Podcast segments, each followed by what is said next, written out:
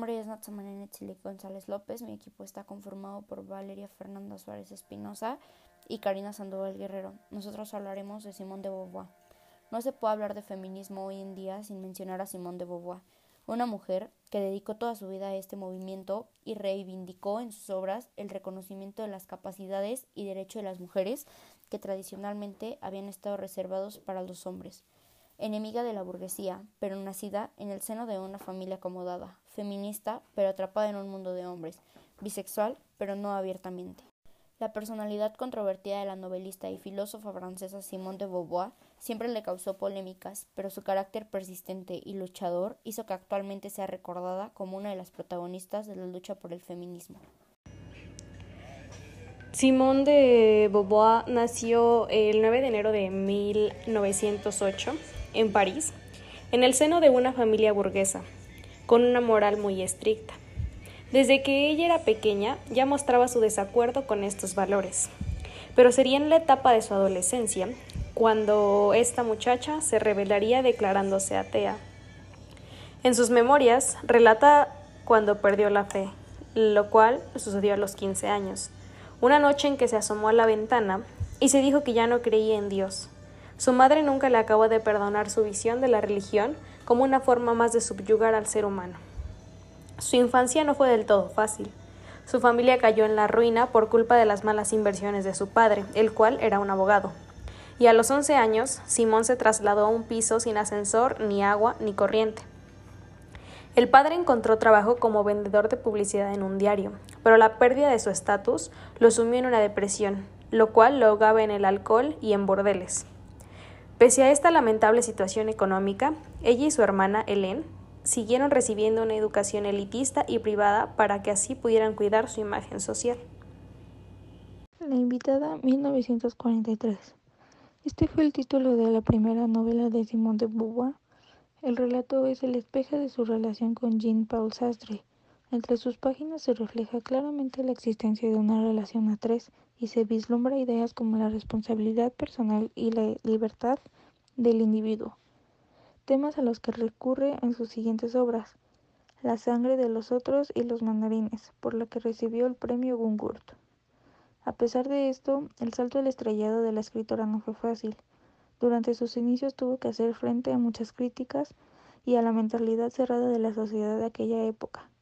Por ejemplo, en 1943 fue despedida de su trabajo como profesora tras la denuncia de una madre que se quejó de las ideas que había transmitido a su hija. Después de este capítulo, dejó de lado el magisterio y se centró en la escritura hasta el resto de sus días.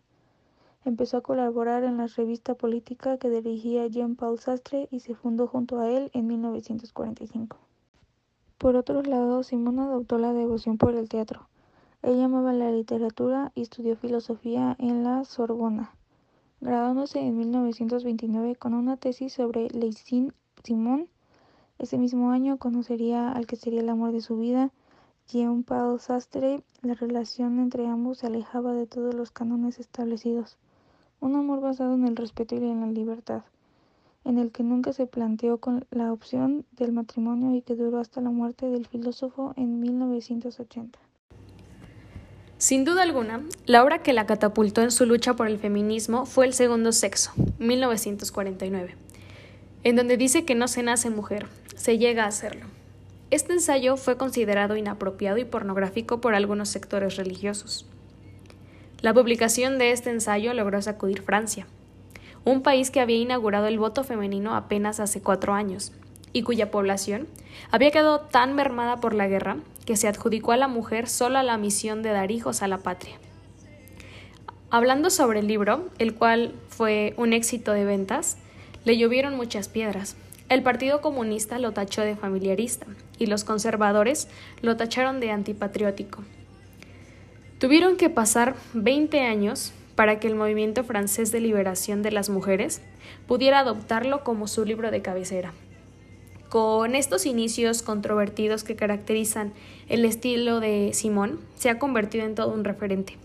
Trata temas como la emancipación de la mujer, el problema del papel en el hogar y de su faceta como madre como factores opresivos y de freno a su independencia. Pese a ver la maternidad como una manera de frenar la libertad de las mujeres, Simón llegó a adoptar a una niña, a la cual llamó Sylvie Le Bon de, de Beauvoir.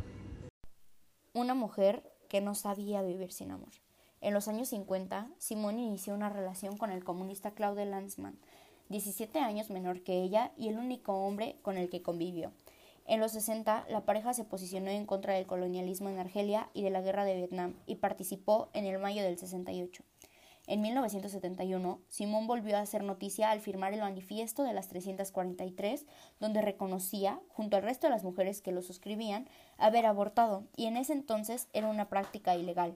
En aquella época, la salud de Jean-Paul Sartre empezó a empeorar, y de Beauvoir no se separó de él hasta la muerte del pensador en 1980. Un año después vio la luz su último libro, el único que Sartre no leyó, La ceremonia del adiós, un crudo homenaje a su compañero. Tras su muerte, el 14 de abril de 1986 por neumonía, los restos de Simón descansan junto a Sartre en el cementerio parisino de Montparnasse, con el anillo que Algren le regaló al poco de conocerla. De Beauvoir fue una mujer revolucionaria, a quien la verdad y el futuro, según afirmó él, han dado la razón en algunos aspectos.